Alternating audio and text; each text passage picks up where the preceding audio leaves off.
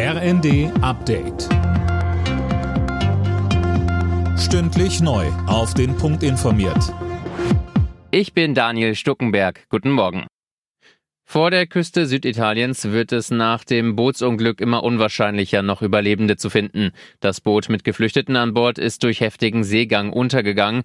Die Rettungskräfte haben rund 60 Tote geborgen. Etwa 80 Menschen konnten gerettet werden. Viele Menschen werden noch vermisst. EU-Kommissionspräsidentin von der Leyen sprach von einer Tragödie und forderte die Asylreform in der Europäischen Union schneller voranzubringen.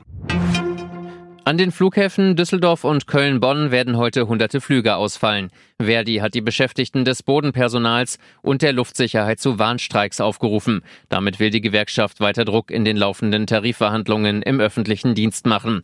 Der Direktor der deutschen Wirtschaft Hüter zeigte im ZDF kein Verständnis für die Warnstreiks. Also erstmal gibt es gar keinen Grund für Nachforderungen. In den letzten zehn Jahren sind äh, die Tariflohnsteigerungen im Verdi-Bereich, im öffentlichen Bereich um ein Prozentpunkt höher gewesen als die Inflation. Das heißt, permanent Reallohnsteigerungen gegeben. Es gibt auch keinen Rückstand mehr gegenüber den klassischen privatwirtschaftlichen Bereichen der Industrie.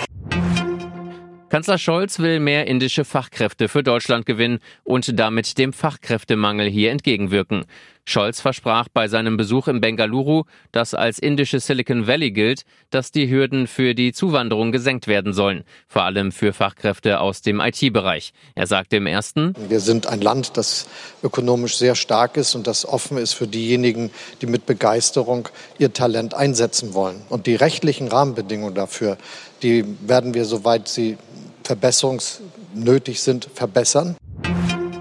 Bayern München hat im Topspiel der Bundesliga nichts anbrennen lassen. Nach dem 3 zu 0 gegen Union Berlin sind die Bayern vor dem punktgleichen Dortmundern Tabellenführer. Union ist Dritter. Im anderen Sonntagsspiel gab es ein 1 zu 1 zwischen Freiburg und Leverkusen. Deutschlands Skisprungteam hat bei der WM in Planica Gold im Mixed-Wettbewerb gewonnen. Das DSV-Quartett siegte vor Norwegen und Slowenien. Die deutschen Kombinierer haben zuvor beim Mixed-Wettbewerb Silber hinter Norwegen geholt.